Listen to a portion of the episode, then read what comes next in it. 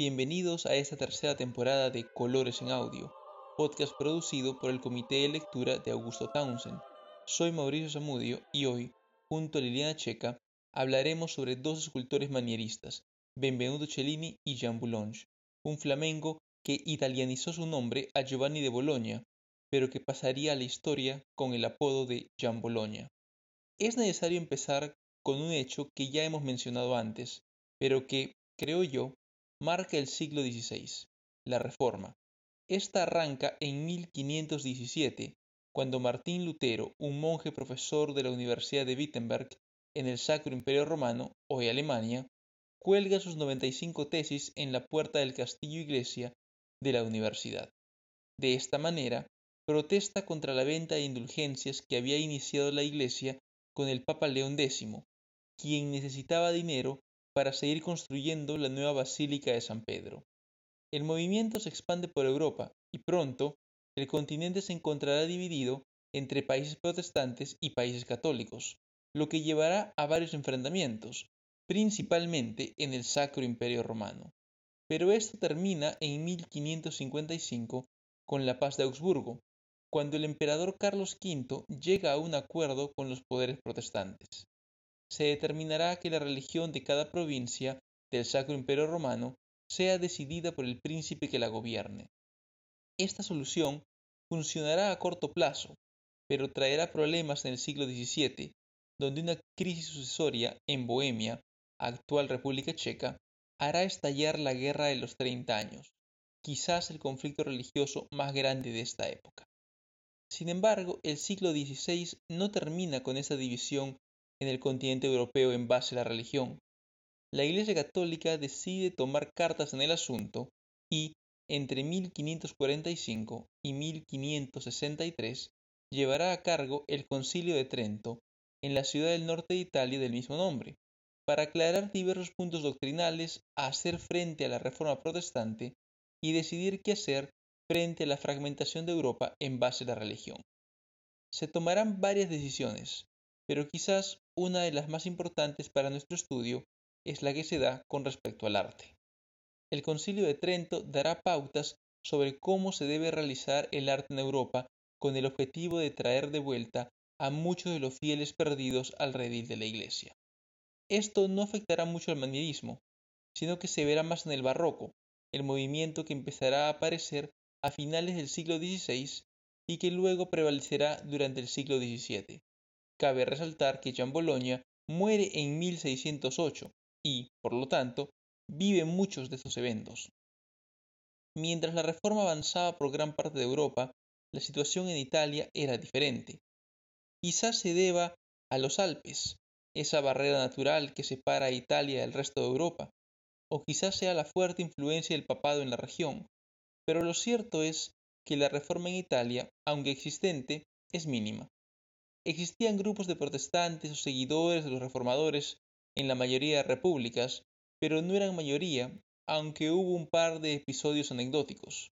Por ejemplo, se cuenta que en 1528, René, la esposa de Hércules II de este, duque de Ferrara, invitó a Juan Calvino, uno de los reformadores más radicales del momento, a su ciudad.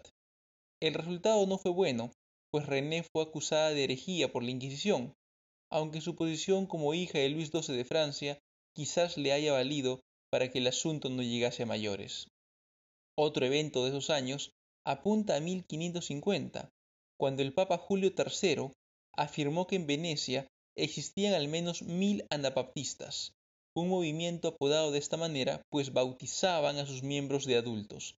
Al haber nacido muchos de ellos como católicos y haber recibido el bautismo de niños, se les puso el sobrenombre de anabaptistas, pues rebautizaban a la gente. De todas maneras, si lo dicho por Julio III fuese cierto, mil personas en la Venecia de la época no es ni por asomo un problema para una ciudad tan grande. Ahora, después de haber discutido un poco algunos eventos resaltantes de esta época, damos pase a Liliana Checa para que, como dijimos al inicio, nos hable más de la vida de estos dos grandes escultores. Buenas tardes, soy Liliana Checa. Bienvenidos a un nuevo episodio de Colores en Audio. Hoy, como les anunció Mauricio, les hablaré de dos escultores manieristas. El primero es Benvenuto Cellini, nacido en Florencia en 1500, ciudad en la que también moriría en 1571. En su autobiografía se describe como un estadista, un soldado, un gran amante y un artista. Lo que no menciona es que también es un orfebre, disciplina en la que se habían formado los grandes artistas del 480, que luego serían arquitectos como Brunelleschi, escultores como Donatello o Luca la Robbia, o pintores como Botticelli. Si bien Gian Bologna escapa a la influencia de Miguel Ángel, es bajo esta que se orienta también hacia la escultura.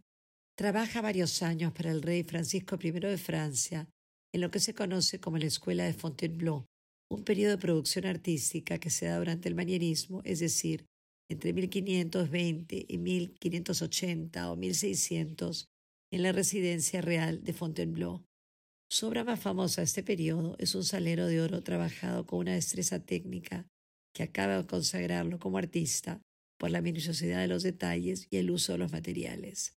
Haría otra escultura, la primera gran escala, la ninfa de Fontainebleau, hoy en el Louvre, pero intrigas de la corte lo llevarían de regreso a Florencia, donde se consagra con una escultura comisionada por Cosimo I de Medici, Gran Duque de Toscana, el Perseo, realizado entre 1545 y 1554. Antes, como relata en su anecdótica biografía, había peleado al lado del Papa Clemente VII en el Castel Sant'Angelo, fabricando armas para defenderse del saqueo de Roma por las tropas luteranas del emperador Carlos V en 1527. Benvenuto Cellini es de alguna manera la contraparte escultórica de lo que sería la pintura de Bronzino. A pesar de marcar su distancia con Miguel Ángel, su trabajo desmesurado en los músculos, en su escultura más famosa, Perseo, con la cabeza de Medusa, queda en evidencia. De alguna manera el tema de Perseo se relaciona con el de David y el de Judith y Holofernes. Ambos, el David de Miguel Ángel y la Judith y Holofernes de Donatello, están en la Piazza La Signoria, delante del Palazzo La Signoria, a pocos metros de la Loggia dei Lanzi, una galería abierta en la que se encuentra el Perseo de Benvenuto Cellini. David es el pastor joven capaz de matar al gigante Goliat para defender a su pueblo, y Judith, la joven viuda de Betulia, que valientemente le corta la cabeza a Holofernes, el general del rey asirio, para salvar a su pueblo de la opresión. Perseo es el hijo de Danae y Zeus, que se convierte en lluvia de oro para fecundarla y entrar al lugar donde su padre Acriso la había encerrado, bajo un sótano de bronce por el que la luz entraba solo a través de unas grietas, para evitar que se cumpla el oráculo que había predicho que moriría a manos de su nieto. Toda la vida griega consiste en que el hombre trate de cambiar su destino irreversible. Zeus se convierte en lluvia de oro y deja encinta de Perseo a Danae. Acriso espera que nazca el niño para tirar a ambos en un baúl y Zeus encarga a Poseidón que los lleve a la isla de Serifos. Ya adulto, su destino lo lleva a cortarle la cabeza a la gorgona, Medusa, que convertía en piedra a todo aquel que la mirara y cuya cabeza estaba toda hecha de serpientes. Cuenta con la ayuda de los dioses Hermes y Atenea para su propósito. No es casual que tres héroes que metafóricamente protegen una república relativamente chica de sus enemigos, como es Florencia, estén cerca. El Perseo de Benvenuto Cellini se aleja de los cánones renacentistas, del equilibrio y la mesura. De la cabeza de su medusa sale la sangre a borbotones. El contraposto es exagerado respecto a la sobriedad del de Donatello o el de Miguel Ángel. Actualmente, lo que hay es una réplica del David original de Miguel Ángel que sería trasladado a la Galería de la Academia recién en 1873. El otro escultor del que hablaré hoy es Jean Bologna. Nacido en Flandes, Jean Bologna, como se le conoce en Florencia, su nombre original era Jean de Boulogne, llega a Roma de temprana edad. Conoce a Miguel Ángel, que ve en el joven a un posible rival y, según relata una anécdota, lo desalienta en su carrera como escultor. Jean Bologna, sin embargo, sería su sucesor.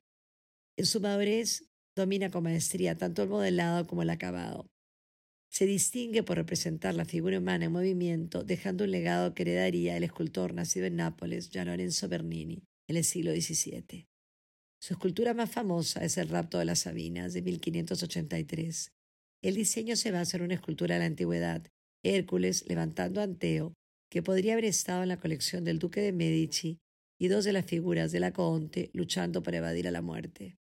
Hacia 1771, el presidente americano Jefferson escoge el rapto de las Sabinas de Jean Bologna como una de las tres esculturas que le gustaría tener en su casa de Monticello. Al margen de que no hay un registro de si esta pieza, baseada en bronce, o la escultura de mármol haya ingresado a su colección, la elección resulta bastante interesante. Este bloque de mármol técnicamente es tan complejo como poderoso. Cuando comienza a hacer la escultura de un solo bloque de mármol, no tiene aún idea del tema a tratar. Solo parece estar interesado en las figuras entrelazadas magníficamente y la postura serpentinata, es decir, espiralada, propia del manierismo, que revela en todos sus personajes. Solo después de terminarla le pone nombre. Recrearía un episodio en el que Rómulo envía a sus hombres a robarse a las mujeres sabinas para probar Roma.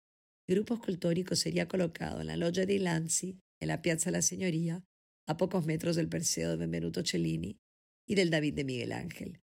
Otra escultura de la etapa tardía de su vida, Hércules peleando contra el centauro Nessus, también sería colocada en la logia de Lanzi. Lo más relevante de la escultura es el dinamismo, la contorsión y la complejidad, todos elementos propios del manierismo. El movimiento tendría otros magníficos representantes en otros lugares de los que hablaremos en el próximo episodio de Colores en Audio. Nos despedimos hasta entonces.